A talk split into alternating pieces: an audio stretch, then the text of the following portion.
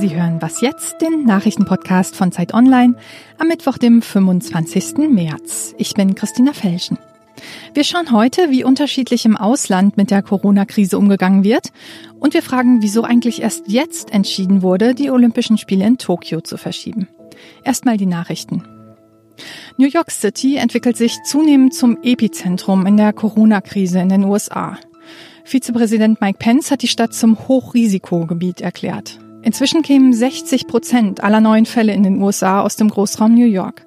Er appelliert an alle New Yorker, die die Stadt verlassen, sich in eine zweiwöchige Quarantäne zu begeben. Ein weiteres Zentrum ist ja Italien. Wer dort mit dem Coronavirus infiziert ist und sich nicht an die Quarantäne hält, muss ab sofort mit einer Gefängnisstrafe von bis zu fünf Jahren rechnen. Das hat Ministerpräsident Giuseppe Conte gestern Abend in Rom bekannt gegeben. Bisher lag die Strafe bei 206 Euro und maximal drei Monaten Haft. Italiens Polizei hat seit Einführung der Ausgangssperre vor zwei Wochen mehr als zwei Millionen Menschen kontrolliert Mehr als 100.000 Mal wurde Anzeige erstattet, zum Beispiel gegen Leute, die joggen gehen. In Deutschland will der Bundestag heute das milliardenschwere Hilfspaket der Regierung beschließen. Unterstützt werden sollen Kleinunternehmer, Familien, Mieter, Großkonzerne und Kurzarbeiter, die von der Corona-Krise betroffen sind. Dafür will Finanzminister Scholz mehr als 150 Milliarden Euro neue Schulden aufnehmen. Redaktionsschluss für diesen Podcast ist 5 Uhr.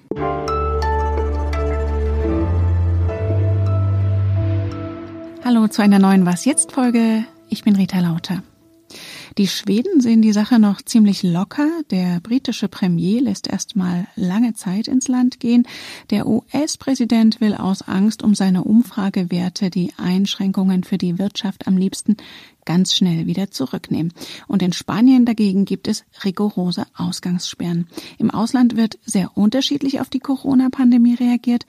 Wie geht es eigentlich den Menschen dort damit? Wir haben mal Stimmen von Kollegen und Korrespondentinnen gesammelt und weil wir möglichst viele zu Wort kommen lassen wollen, haben wir heute kein einzelnes Interview, sondern reisen in einer kleinen Staffette um Teile der Welt.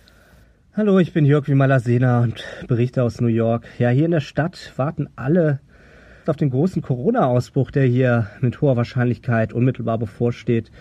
Jeder dritte Infizierte in den USA lebt ja jetzt schon hier in der Stadt und äh, die Prognosen sind in der Tat beängstigend. So Zehntausende neue Fälle täglich. Das könnte in wenigen Wochen der Normalzustand in New York sein, wenn man den Berechnungen und Prognosen der New York Times traut. Die Stadt verfügt nicht mal annähernd über die Kapazitäten der anstehenden Krise Herr zu werden. Also es gibt zum Beispiel gerade mal 3000 Betten auf den Intensivstationen im gesamten Bundesstaat und bis zu 37.000 Betten werden benötigt. Also das ist zu wenig. Und auch an Beatmungsgeräten sowie Mund- und Nasenschützen fehlt es überall in der Stadt. Und naja, hier gilt zumindest das Gebot, dass man zu Hause bleiben soll. Aber in vielen anderen Bundesstaaten sind sogar noch Restaurants und Bars geöffnet. Und ähm, dieses flickenhafte und überteuerte Gesundheitssystem hier in den USA dürfte die Krise natürlich noch weiter verschärfen. Hallo, mein Name ist Alice Botha, Wohnsitz in Moskau und auch ich spüre, wie sich hier nach und nach das Leben verändert. Moskau und Russland insgesamt haben relativ geringe Infektionsraten, aber niemand glaubt, dass diese Zahl tatsächlich die Wirklichkeit wiedergibt. Noch nicht einmal der Moskauer Bürgermeister. Der Bürgermeister, er heißt Sergei Sabjanin, ist auch derjenige gewesen in den vergangenen Tagen und Wochen, der das Tempo vorgegeben hat für ganz Russland. Er hat Kitas und Schulen schließen lassen. Ausländer, die noch Anfang März eingereist waren, mussten eine zweiwöchige Hausquarantäne einhalten. Und seit kurzem dürfen über 65-Jährige und chronisch Erkrankte nicht mehr raus. Wladimir Putin hat gleich danach sich zu einem Besuch begeben in ein Corona-Krankenhaus. Und es gibt ähm, bemerkenswerte Aufnahmen, wie er im gelben Schutzanzug mit Gesichtsmaske und allem den Flur entlang läuft. Natürlich sind das PR-Bilder. Ich halte sie aber dennoch für wichtig, weil sie der Bevölkerung das Gefühl vermitteln, hoffentlich, dass die Lage sehr ernst ist. Hier ist Bettina Schulz aus London.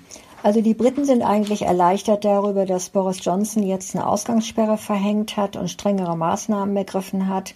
Man darf nicht vergessen, dass das britische Gesundheitssystem der NHS viel schwächer aufgestellt ist als das deutsche System. Und wir hatten hier schon Angst, dass wir hinterher italienische Verhältnisse haben. Wir haben nämlich hier schon ziemlich viele Todesfälle leider. Und vor zehn Tagen ähm, hatte man noch Sorge, dass die britische Regierung hier diese Strategie der Herdenimmunität weiterverfolgen würde. Das heißt, die Bevölkerung infiziert sich, wird wieder gesund und wäre dann mit der neuen Immunität besser gewappnet, wenn im Winter die zweite Infektionswelle anrollt. Das ist aber natürlich nicht haltbar und die Regierung hat das Gott sei Dank eingesehen und die Strategie verändert. Und von daher haben wir jetzt auch hier eine Ausgangssperre, Schulstopp und so weiter. Und das wird von den Briten eigentlich auch relativ bereitwillig befolgt. Mein Name ist Christian Stichler. Ich berichte für die ARD als Fernsehkorrespondent aus Stockholm über ganz Skandinavien und das Baltikum. Selbst auf Island und Grönland gibt es Infizierte. Aber ein Land hier im Norden geht doch seinen ganz eigenen Weg. Schweden. Das Land wirkt für uns Deutsche beim Umgang mit dieser Krise doch fast etwas leichtsinnig. Schulen bis Klasse 9 und Kindergärten haben weiter geöffnet. In den Skigebieten laufen die Lifte. Auch Restaurants und Cafés kann man noch besuchen. Die Schweden verfolgen eine ganz einfache Strategie. Lediglich zwei Gruppen sollen isoliert werden. Das sind zum einen die älteren Menschen und Personen mit Vorerkrankungen. Die andere Gruppe, die zu Hause bleiben soll, sind Menschen mit Symptomen. Alle anderen, also die Gesunden, können raus. So einfach ist das Konzept. Und bisher sind die Schweden damit auch ganz gut gefahren. Denn die Zahl der Infizierten steigt auch hier nicht sehr viel schneller als zum Beispiel in Norwegen oder Dänemark die praktisch ihr gesamtes öffentliches Leben lahmgelegt haben. Die spannende Frage ist nur, was die Schweden machen, wenn die Zahlen wirklich steigen. Hallo, hier ist Julia Macher aus Barcelona.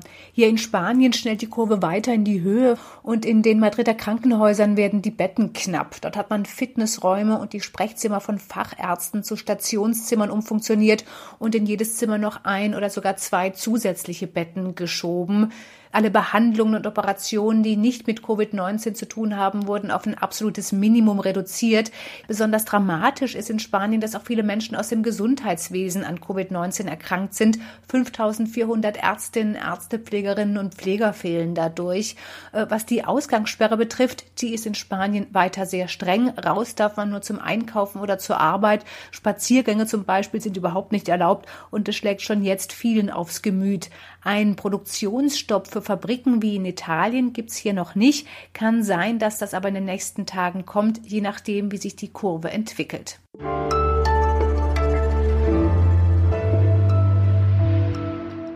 Und sonst so? Vielleicht müssen Sie, wie viele andere ja auch, derzeit zu Hause bleiben und verfolgen dann immer gespannt die Pressekonferenz des Robert Koch Instituts ob die Infektionszahlen endlich sinken.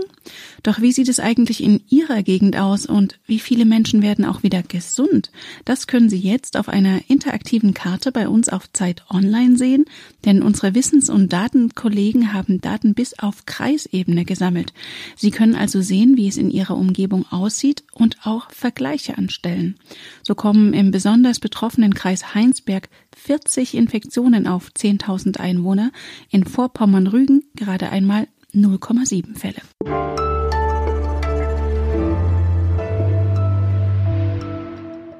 Messen, Konzerte, die Fußball-EM, alles abgesagt wegen der Corona-Krise. Außer Olympia. Das war ursprünglich für den Sommer in Tokio geplant, doch bisher sperrten sich das Internationale Olympische Komitee und die japanische Regierung gegen eine Absage oder Verschiebung trotz Kritik von Sportlern und der Ankündigung mehrerer Länder, keine Athleten hinzuschicken. Doch nun hat auch Ministerpräsident Abe eingesehen, dass die Olympischen Spiele doch lieber nicht in diesem Jahr stattfinden sollen. Sie werden um ein Jahr verschoben. Fragen dazu an unseren Sportexperten Oliver Fritsch. Grüß dich. Hallo. Oliver, warum haben sich denn die Organisatoren so lange gegen eine Verschiebung gesperrt? Ja, zunächst mal möchte ich da ein bisschen um Verständnis werben für das IOC und Thomas Bach. Das IOC ist ein sehr komplexes, hochpolitisches Gebilde, was auch viele Strömungen berücksichtigen muss. Es hat 33 Sportverbände, deren Wettbewerbskalender müssen berücksichtigt werden. Man muss bedenken, dass komplizierte Nachnutzungsverträge mit Olympia verbunden sind, enorm viele Mithelfer und Stakeholder eingebunden sind. Es gibt da sehr viele Abhängigkeiten. Das ist nicht so trivial, wie das vielleicht nach außen wirkt. Natürlich spielen wirtschaftliche Erwägungen eine große große Rolle. Juristische, Thomas Bach wird sehr viele Schadensszenarien durchgespielt haben in letzter Zeit. Und natürlich geht es um enorm viel Geld. Und ich verstehe, dass man da nicht von heute auf morgen einfach sowas entscheiden kann. Aber natürlich war es überfällig, denn auch Sportler sind nicht immun gegen das Virus. Genau, auf die Sportler wollte ich auch gerade nochmal eingehen. Viele Sportlerinnen und Sportler hatten ja beklagt, dass sie sich wegen dieser Corona-Einschränkungen kaum richtig vorbereiten können für diese Wettkämpfe. Ist das dem IOC egal gewesen? Ja, und das ist der Fehler, den muss man dem IOC machen und auch Thomas Bach, der hat sozusagen ignoriert oder hat übersehen, was eigentlich, wer eigentlich die Hauptdarsteller sind in diesem ganzen olympischen Prozess, nämlich die Athleten. Und natürlich haben die auch nicht nur ein einziges Interesse, da gibt es verschiedene Loyalitäten und Interessen. Es gibt bestimmt auch Athleten, die gerne die Spiele durchgeführt hätten, aber man merkt, dass ihm da offenbar der Draht abhanden gekommen ist zur Basis, denn wir müssen bedenken, und ich meine, wir spüren es jetzt ja auch im Homeoffice, was es eben heißt, wenn man raus ist aus den Arbeitsprozessen und ist dann so auf sich alleine gestellt. Wenn wir mal zwei, drei Tage vielleicht die Orientierung verlieren, dann werden wir das auffangen. Aber für Sportler, die auf einen Höhepunkt hinarbeiten, ist das enorm schwierig. Und dieses Lavieren hat dem IOC Vertrauen gekostet, weil es hier das Signal gesendet hat, ihr seid da gar nicht so wichtig oder das kommt nicht so an, was für euch wichtig ist. Und das ist ist letztlich der Schaden, der jetzt entstanden ist, die Kluft zwischen dem IOC und den Athleten. Und jetzt mal naiv gefragt, könnte denn diese Krise dazu führen, dass das IOC jetzt ein bisschen genauer hinhört, demokratischer wird, wenn jetzt doch auf den Druck der Athleten reagiert wird, so wie du es jetzt gerade beschrieben hast? Das ist das optimistische Szenario. Krisen sind immer auch Chancen das ist vielleicht erstmal so ein zynisch klingender Satz, ist es natürlich nicht. Diese Chance ist jetzt da, dass Athleten ihr Schicksal, ihr athletisches Dasein selber in die Hand nehmen, weil sie gemerkt haben, unsere Interessen werden hier nicht gehört, die dringen nicht bis oben hin durch.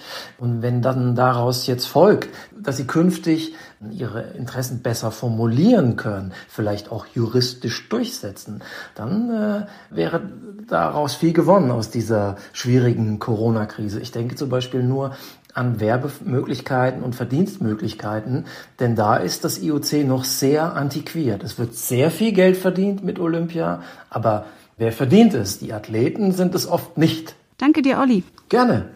Damit geht was jetzt für heute zu Ende. Abgedatet werden können Sie heute wieder ab 17 Uhr und Sie erreichen uns unter wasjetzt.zeit.de. Für Sie im Homeoffice war Rita Lauter, wenn Sie mögen. Bis morgen.